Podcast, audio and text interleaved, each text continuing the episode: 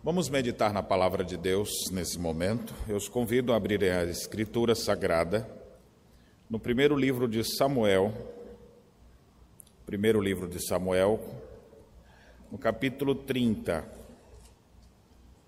Mantenha o texto aberto, nós vamos ler daqui a pouco. Eu gostaria de lhe perguntar qual seria o sentimento que você teria se quando você saísse daqui agora, fosse para sua casa, no caminho, avistando já da esquina, você percebesse uma fumaça enorme. E você, meu Deus, o que é aquilo? Será que queimaram o pneu? E você vai chegando mais perto e você já vê algumas pessoas ao redor. E quando você se dá conta, a sua casa está pegando fogo. E você, meu Deus, o que aconteceu? Não se sabe o motivo, se deixou o fogão ligado, se deu um curto-circuito, mas a sua casa está em chamas. E você fala, vamos ligar para o bombeiro, mas alguém já ligou. O bombeiro já está chegando. E ele começa a apagar aquele incêndio e você, meu Deus do céu, meu filho estava aí dentro. Minha esposa estava ali. Vocês viram minha esposa? Vocês viram meu filho em algum lugar? E você começa a se preocupar agora. O que será que aconteceu? Ninguém tem resposta para lhe dar. Imagine a angústia que você teria no seu coração se ao chegar na sua casa você visse ela pegando fogo e ninguém te diz notícia de tua família. Quando os bombeiros conseguem apagar, não sobrou quase nada. E você entra na sua casa desesperado, chorando, procurando vestígios não dos seus bens materiais, mas você está atrás de sua família. E você não encontra nenhum vestígio de que eles ali estão. Não sobrou nada. Fala sinceramente, se isso tivesse acontecido na sua vida, qual seria o seu estado agora? Que força você ia ter para fazer qualquer outra atividade? Se, se logo após esse episódio você fosse trabalhar, você iria? Como se nada tivesse acontecido? Sua casa pegou fogo, sua família você não sabe se estava dentro, se estava fora, ninguém te dá um retorno. O que você faria numa situação como essa? Eu queria dizer que o texto que nós vamos ler conta uma história que é muito mais grave do que isso que aconteceu. E o povo perdeu as forças. Essa é a expressão que o texto vai nos mostrar. O povo perdeu totalmente a sua força. E quando as pessoas perdem suas forças, o que elas podem fazer mais? Eu me lembro da dificuldade que é o meu ofício como pastor de ter que uma, muitas vezes comunicar para o familiar que o seu ente querido faleceu. Uma vez eu vi um homem, ficou viúvo, desmoronando, a informação não o manteve em pé. Ele desmaiou, ele não desmaiou, mas ele caiu com aquela informação de que a sua esposa havia falecido. É uma situação muito pesada. Muitas pessoas estão passando por situações assim.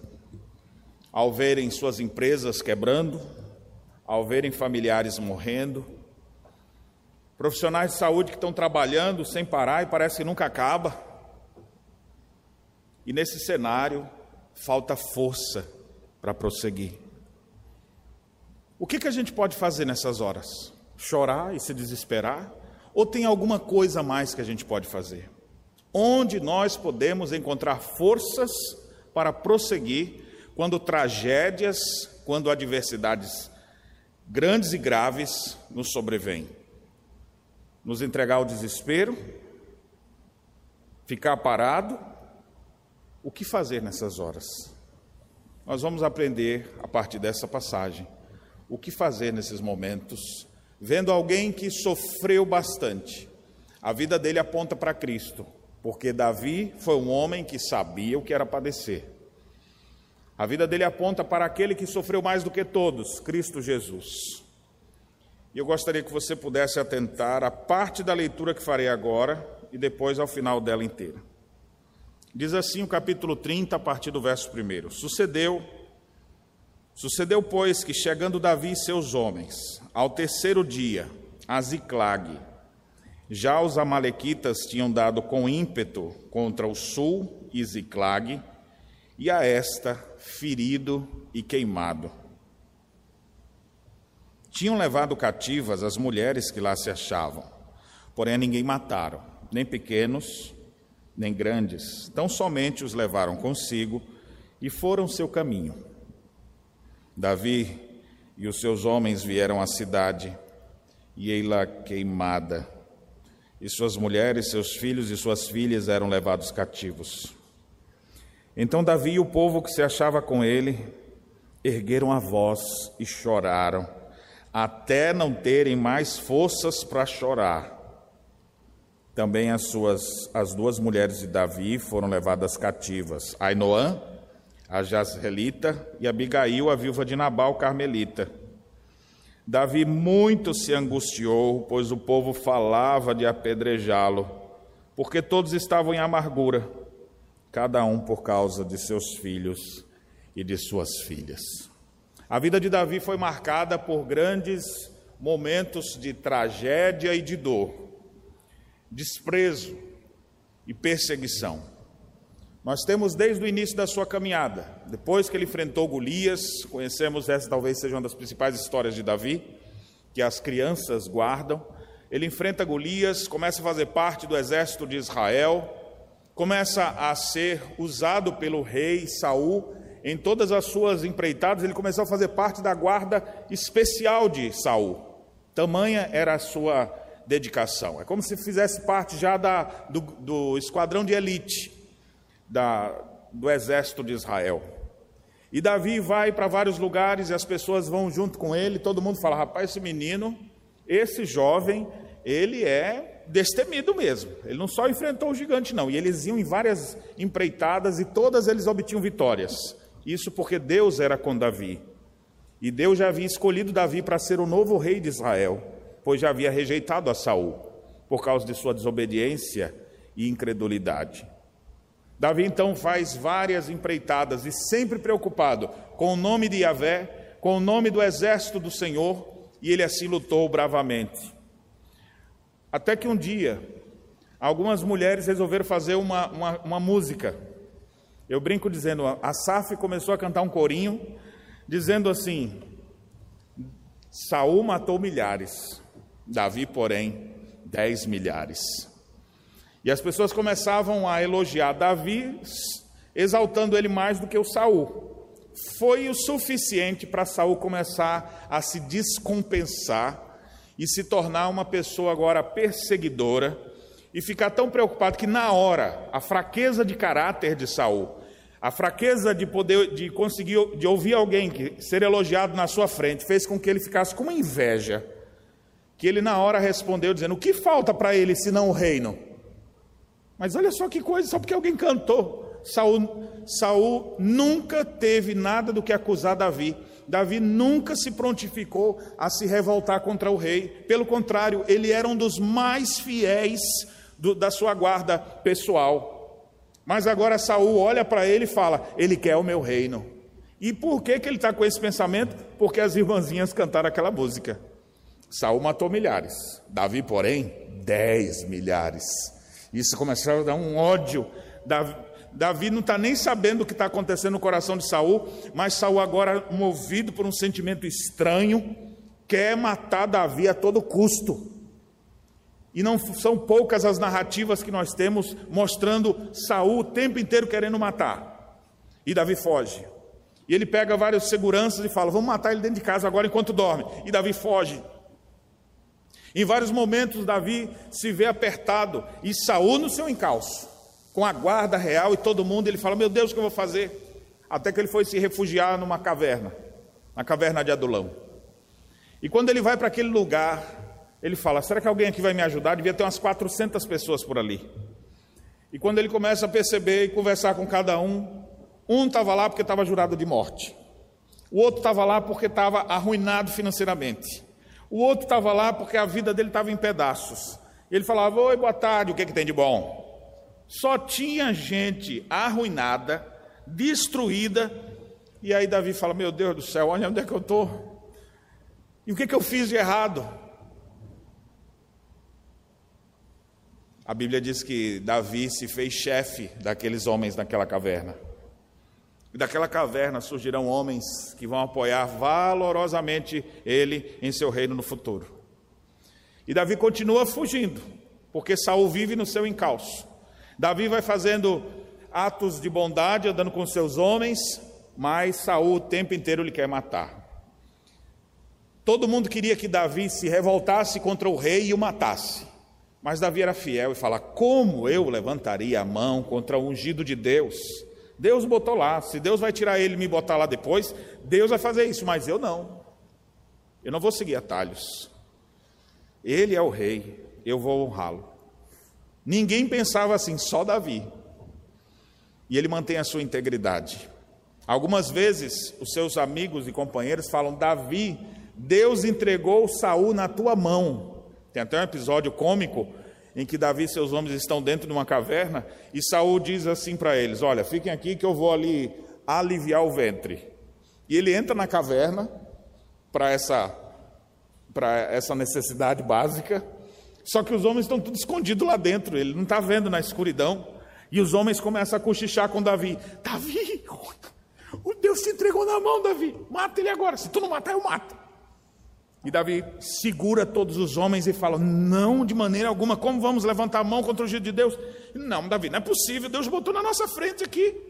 E Davi, não. E ele segura os homens. Quando. Aí Davi vai lá furtivamente com a faca, corta um pedaço da roupa dele, volta, e quando ele sai, ó oh, rei, eu podia ter te matado aqui hoje, mas eu não vou levantar a mão. Não sei por que o senhor está com raiva de mim. Eu não fiz nada contra o senhor. E alguns momentos de lucidez, Saul diz: Olha, vai ser um. Que, que, que fidelidade, como você é uma pessoa maravilhosa. Davi, você vai ser muito bem sucedido. Mas será só por um momento. Daqui a pouco os outros conselheiros começam a falar com ele e ele já fica azucrinado de novo. A Bíblia diz que um espírito maligno da parte do Senhor atormentava.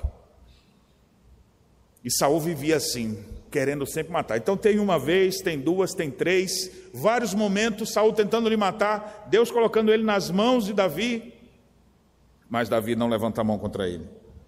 Davi já estava cansado de fugir do rei. Não era fugir de um homem, era fugir do império, era fugir de uma nação. O que fazer? Davi teve então que tomar uma decisão, essa decisão está registrada no capítulo 27 do texto que nós lemos. Davi então disse: a solução para esses problemas vai ser eu ir me camuflar de um jeito que Saul nunca mais vai saber que eu existo. O que, que eu vou fazer? Quem era, os, quem era o grande inimigo de Israel naqueles dias? Os filisteus. Davi então pensou: então eu vou morar atrás das linhas inimigas. Vou estar lá no meio dos filisteus, porque ele nunca mais vai ver na, na vida. Vou estar um exército contra o outro, eu vou estar lá atrás. E assim no capítulo 27 diz que ele toma essa decisão e de fato o Saul desistiu de lhe perseguir. A Bíblia diz que o período que ele ficou lá, escondido atrás das linhas inimigas, ele conseguiu fazer amizade com o rei dos filisteus. E o rei dos filisteus olhava para ele e falava assim: "Rapaz, esse menino é uma foi deve ter uma maldição sobre ele. O que será que aconteceu com ele? Esse menino é arruinado mesmo. O rei quer matar ele." Agora ele vem aqui, eu não tenho nada contra ele, fica aqui então. E ele deu uma cidade para Davi, ó. Não vai morar no meio da gente, não. More ali mais longe, na cidade de Ziclag, uma cidade dos filisteus que foi dada então a esses hebreus, a esses judeus. O texto então diz que Davi ficou por lá cerca de 16 meses, vivendo naquele lugar. Até que um dia teve uma guerra, e os filisteus estavam indo agora combater, e quem é que foi no meio? Lá vem Davi. Os príncipes começaram a se olhar, jovens assim que não conheciam a história, falaram: Rei, eu não gostei desse rapaz aqui. O que que esse esse esse homem está fazendo aqui? Não foi ele que matou um dos nossos gigantes já? Esse homem está aqui, ele pode se revoltar contra nós, destruir tudo que a gente tem. O rei falava: Que nada, rapaz. Esse homem é amaldiçoado de Israel. O rei quer matar ele. Ele está aqui, olha, ele é como um anjo para mim nunca me fez nada de errado, está sempre me ajudando em tudo que eu preciso fazer. Então deixa ele aqui. E os príncipes continuaram apertando o rei, até que ele falou: tá bom, Davi, vem cá. Chamou o Davi, Davi feliz já vivendo, sem mais a perseguição de Saul. Davi, eu queria te dizer uma coisa: olha, cara, não tenho nada para falar contra você. Você é como um anjo de Deus. Olha, você é excelente em tudo aquilo que você faz. Foi muito jóia. Esse tempo todo você está morando aqui com a gente. Rapaz, eu não tenho nada para te desabonar, mas é o seguinte: olha, os príncipes não gostaram de você. Então, cara, pega as tuas coisas e vai embora. Davi tomou um susto agora. Mas como assim? O que foi que eu fiz? O que foi que eu te fiz? E ele responde mais uma vez: Olha, meu amigo, você não fez nada demais, é porque os meninos não gostam. E olha, aos meus olhos, diz o capítulo 29, verso 9: Aos meus olhos és bom como um anjo de Deus, mas aos príncipes tu não, te, não agradas. Então, ó, pega as tuas coisas e vai com Deus. Foi bom o tempo que você ficou aqui com a gente. Aproveita e sai amanhã de manhã. De manhãzinha cedo, pega tuas coisas e, e segue. Imagina só o cara que está lá, um ano e seis meses que ele já estava ali, um ano, seis meses, um ano e quatro meses, 16 meses, e agora de uma hora para outra o rei chega e fala: vai-te embora, não fica mais aqui. Eu falo, não é possível, cara. Antes era Israel que me queria me destruir. Eu consigo me camuflar aqui por mais de um ano e agora o rei me manda embora. Para onde é que eu vou? Isso é crise, não é? Então, as horas que dá um desânimo na gente, alguma coisa acontece com a gente que causa desânimo. Davi teve muitas dessas. Toda hora que ele fazia alguma coisa, vinha situação para tentar desanimá-lo, para botar ele largado no chão. Aí Davi, tá bom, então vamos, pessoal, olha, o rei mandou a gente embora, vamos embora, vamos voltar para Ziclag. Aqui agora, esse é o contexto da passagem que a gente leu. Davi já está voltando com as orelhas abaixo. Já está voltando assim, desanimado, já está voltando entristecido, e os homens, rapaz, para onde é que a gente vai agora? Ah, pelo menos a gente ainda tem nossa cidade ali, nossa casa. Vamos lá, nossas esposas estão esperando a gente, seja o que Deus quiser. Só que aí quando eles estão chegando em casa, quando eles estão chegando perto da cidade de Ziclag, eles veem a fumaça, eles veem lá, meu Deus, o que aconteceu? E eles correm, e quando eles chegam lá, a cidade estava queimada. Eles procuraram para ver se estavam lá suas esposas, não havia nenhum vestígio deles. Seus filhos, não havia vestígio de nada. Meu Deus, o que será que aconteceu? Será que morreram? O texto então diz que naquele momento, o narrador do texto, aqui, o escritor do texto, ele diz que as mulheres foram levadas cativas junto com os filhos. Mas quem está contando isso é o, escritor. Davi, quando chega, não sabe de nada. Ele está chegando lá. Será que esse pedaço de pau é uma perna? O que será que aconteceu? Será que é minha família que está aqui? Eles procurando nos escombros e não achavam nada. A cidade estava queimada. O versículo 4 do texto que lemos diz que o povo que se achava com ele, com Davi, ergueram a voz e choraram até não terem mais forças para chorar. Meus irmãos, não é força para continuar, não, é força para chorar. Já é outro nível aqui de, de sofrimento. Tem gente que fala, não sei se eu consigo mais, estou meio desanimado. Bem, esses aqui já estavam desanimados, já tinham perdido as forças até de chorar. Você sabe o que é chorar para não ter mais força? Já parou para pensar esse nível de, de tristeza e de dor? Aí você fala, rapaz, não tem como ficar pior para o Davi, né? Aí de repente, os companheiros deles começam a dizer: A culpa é tua, Davi. A culpa é tua, minha mulher deve estar morta por tua culpa, meu filho deve estar morto e a culpa é tua. E o povo começou a pegar pedras Diz o texto que Davi agora começa a se angustiar. Olha quanta coisa já vinha passando. E agora ainda o povo acusa ele disso. Muito se angustiou, pois o povo falava em apedrejá-lo, porque todos estavam em amargura, cada um por causa de seus filhos e suas filhas. Você já parou para pensar o que você faria no lugar de Davi? O que você faria numa situação como essa? Eu sei que as coisas que você passa e que lhe deixam desanimado podem ser, não pode, podem não ser iguais a essa, mas são coisas que também lhe derrubam, que lhe deixam sem forças para prosseguir. Como você acha que está aquele homem que teve que fechar sua loja por causa da pandemia? Se quebrou completamente, todas as economias que ele tinha, teve que vender seus bens para sobreviver. Como é que você acha que essa pessoa está agora? Como é que você acha que está aquele homem que perdeu a sua esposa? De repente, ela jovem ainda, de repente ficou doente e morreu. E não necessariamente por Covid. Tenho orado esses dias pela vida de um colega pastor, pastor que fez meu casamento.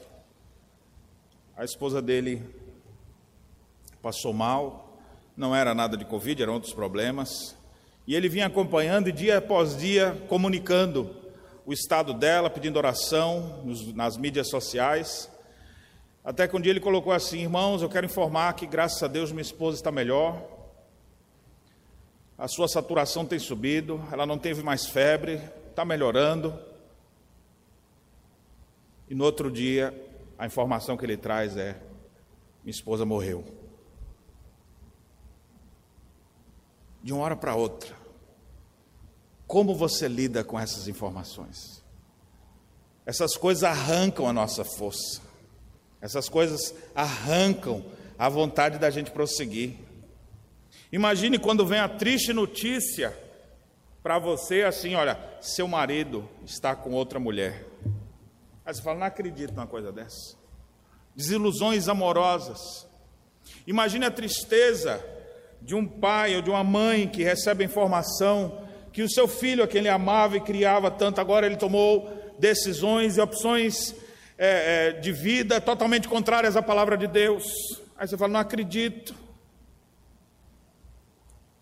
O que você faz nessas horas? O que você faz nessas horas que a, a angústia toma conta do coração e que você se sente sem nenhuma força nem para chorar?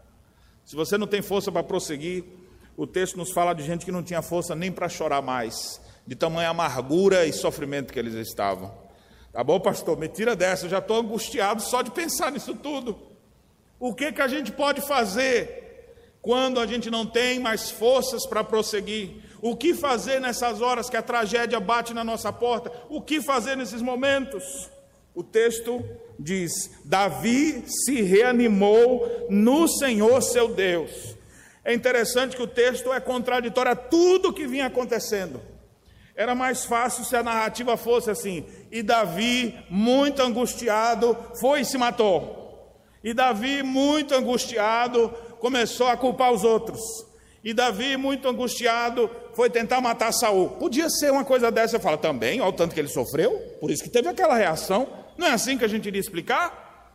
Mas, a despeito do curso natural, de como a maioria das pessoas fariam, o texto diz: Davi, porém, já bota um porém aqui. Ele vai em outra direção. Enquanto todos estão em amargura, enquanto todos estão em sofrimento, chorando até não ter mais força para chorar, Davi se reanima.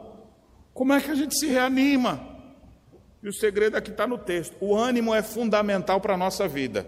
Sem ânimo você não faz nada. Sem ânimo você não levanta quando o relógio toca.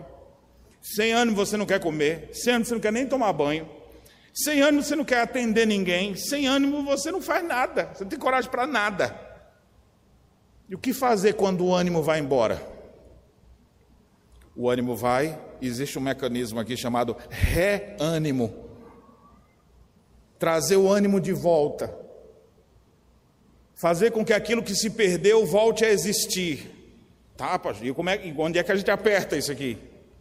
Isso só é possível em uma pessoa, em um ser divino e superior. Davi se reanimou no Senhor seu Deus.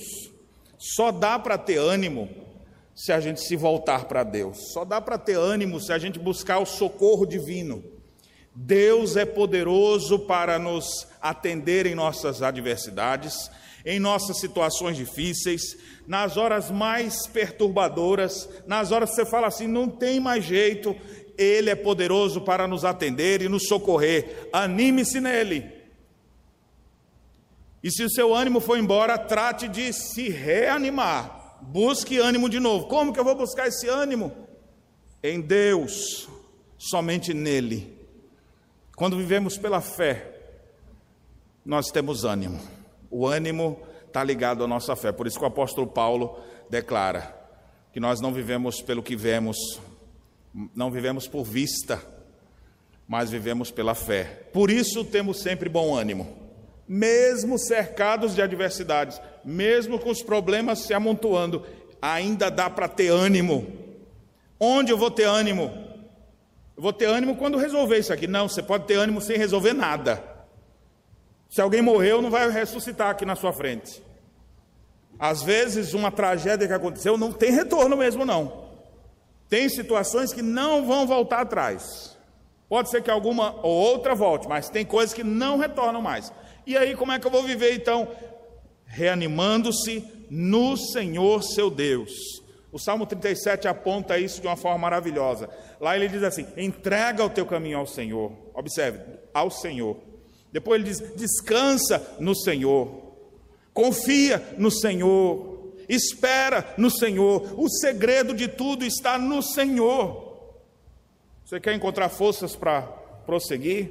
Reanime-se no Senhor, seu Deus. Ele precisa ser o Deus que você vai seguir, servir. Ele é quem opera em nós e traz o ânimo de volta. Não é simplesmente um esforço seu, isso era o Deus de Davi operando no coração dele. É graça de Deus na vida dele. Meus irmãos, a história não é o meu objetivo principal contar, mas eu sei que você deve estar pensando aí: o que aconteceu, pastor? Morreram mesmo? Bem, o narrador já havia dito que as mulheres tinham sido levadas cativas os filhos também. O que é interessante é que entre os sobreviventes estava lá Abiatar. Abiatar era filho do sumo sacerdote que havia sido morto. E Davi se sentia um pouco de culpa por causa dessa morte também, mas ele seguia adiante. E eles então começam a buscar a Deus, porque o filho do sacerdote estava lá, trouxe a veste sacerdotal. Eles então começam a invocar a Deus, e eles ficam assim: Senhor, o Senhor nos dará a forma de alcançar é, essa a maneira de, de, achar quem foi que mexeu nos nossos filhos, quem tocou fogo na cidade. O Senhor poderá nos, nos ajudar de alguma maneira? E a resposta foi sim. O que é interessante é que o versículo 11 diz: Acharam no campo um homem egípcio e o trouxeram a Davi. Deram pão e comeu, e deram-lhe beber água. Deram-lhe também um pedaço de pasta de figos secos e dois cachos de uva e comeu. Recobrou então o alento, pois havia três dias e três noites que não comia pão nem bebia água. Você sabe assim o que é? Do nada apareceu um cara do Egito, ali. E o cara desfalecido. Você pergunta para ele, está morrendo ali. O pessoal deu água para ele, está desidratado. O pessoal deu comida para ele. O cara só se levantou três dias depois. Três dias depois, Davi. Então, nesse meio tempo aqui, está todo mundo ali. Como é que vai ser? O que, que vai acontecer? Três dias aqui de, de angústia, até saber o que vai acontecer. De onde você é? E ele diz: Olha, eu sou servo de uma Malequita. Meu senhor passou por aqui, foi ele que destruiu isso aqui tudo, e eles foram naquela direção. E o, e o homem egípcio aponta para Davi o que havia acontecido. Olha, as mulheres todas foram levadas, os filhos também, foram eles que fizeram assim, me largaram aqui no caminho. Davi agora consulta o Senhor, já sabe que Deus vai ser com ele, e Davi e seus homens vão no encalço desses amalequitas que mexeram com suas esposas e seus filhos, eles os encontram, destroem os seus inimigos e voltam vitoriosos, trazendo suas esposas e seus filhos depois dessa situação. Meus irmãos, Deus faz assim, quando a situação está praticamente morta, você olha assim, não tem mais solução Deus pode mudar todas as coisas, mas antes de Deus mudar qualquer coisa, você precisa se fortalecer espiritualmente, você precisa se reanimar nele. Deus não é igual a um pai bobo que o menino começa a fazer birra e chorar, ele fala: Toma, toma, toma, filha, para de chorar, toma aqui. Pode chorar. Deus olha assim, vai chorar? Vai demorar mais. Deus é um verdadeiro pai que sabe ensinar seus filhos. E quando eles estão sendo provados, Deus fica ali, ó. Deus está do lado, está vendo, está testando, está provando. Mas na hora certa, ele faz tudo aquilo mudar. Esse Davi, que tanto sofreu, se tornou o maior rei de Israel. Ao ponto de toda referência aos reis de Israel e a linhagem santa que vem para o povo de Deus, a referência é sempre a Davi o grande rei, o mavioso salmista de Israel. Esse homem que sofreu tanto, Deus estava trabalhando nele para fazer dele um servo fiel que ia governar sobre Jerusalém, sobre todo Israel por muitos anos. Eu não sei por que é que Deus permite que você passe pelo que você passa. Por que, que a gente enfrenta algumas adversidades? Mas eu sei de uma coisa: Deus está presente. E Ele está usando tudo isso para forjar seu caráter. Deus espera que nessa hora de luta e de dor, quando você aparentemente não tem mais forças para prosseguir, nessas horas você precisa se reanimar no Senhor e ao se reanimar no Senhor, você vai encontrar alegria de novo, força para viver, e vai começar a lidar. De repente, aquilo que estava um cenário nefasto, destruição, é transformado. Agora tem próximas cenas. Davi com a esposa, vem cá, mozinho, cadê as crianças? Os outros que estavam chorando até não ter mais força para chorar, estão com um sorriso no rosto, eles estão com suas esposas de novo, eles estão com seus filhos de novo. Mas tudo isso foi possível porque um homem se reanimou no Senhor seu Deus. Nós precisamos buscar ânimo em Deus. Cristo é aquele que se apresenta a nós dizendo: Sou eu, tem de bom ânimo, não temais. Cristo é quem pode nos encher de ânimo, vigor espiritual para a gente enfrentar as tempestades, as lutas, as adversidades dessa vida. Então mantenha seu foco nele, entregue o seu caminho a ele, espere nele, descanse nele, confie nele, reanime-se no Senhor seu Deus. Davi é um grande herói de guerra, mas ele aponta para alguém que é muito maior do que ele, Cristo Jesus. O grande o maior guerreiro de todos, que venceu todos os nossos inimigos, nenhum deles sequer, ao ponto de, na cruz do Calvário, despojar principados e potestades e triunfar sobre eles na cruz. O escrito de dívida que era contrário a nós, ele pregou na cruz. Nossa vida foi mudada através de Jesus Cristo. O apóstolo Paulo, por causa da vitória que Cristo nos dá, ele diz: vocês são mais que vencedores. Vocês nunca vão ser perdedores em Cristo.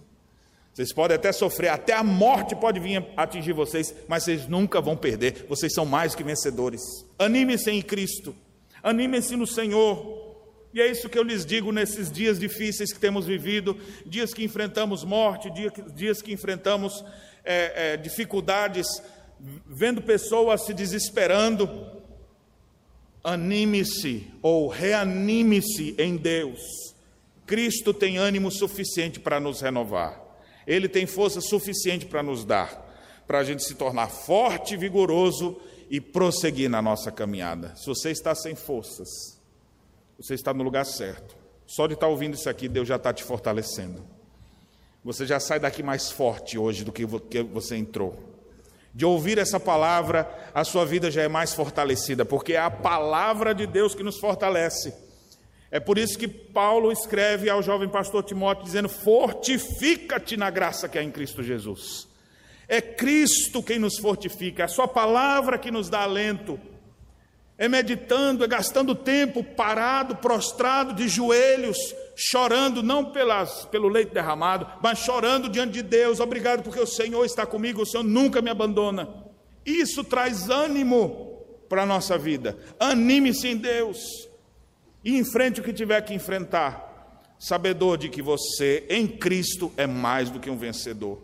Nós precisamos sair daqui agora. Você vai sair daqui depois de ouvir essa palavra, disposto agora a ver as pessoas que estão sem ânimo ao seu redor. Às vezes está dentro da sua própria casa, ou no seu ambiente de trabalho, ou é o seu vizinho. Você vai começar não só a beber dessa fonte, porque essa fonte tão, tão preciosa e tão forte, que ela não dá só para você, dá para você, dá para você e para quantos mais você quiser chamar. Compartilhe essa verdade. Mostre para as pessoas onde elas podem encontrar força e alento nesses tempos difíceis. Mostre onde elas podem se reanimar, dizendo: Eu bebi dessa fonte, ela é verdadeira. Isso pode transformar sua vida também. Não podemos simplesmente ver a situação que estamos vivendo e não fazer nada.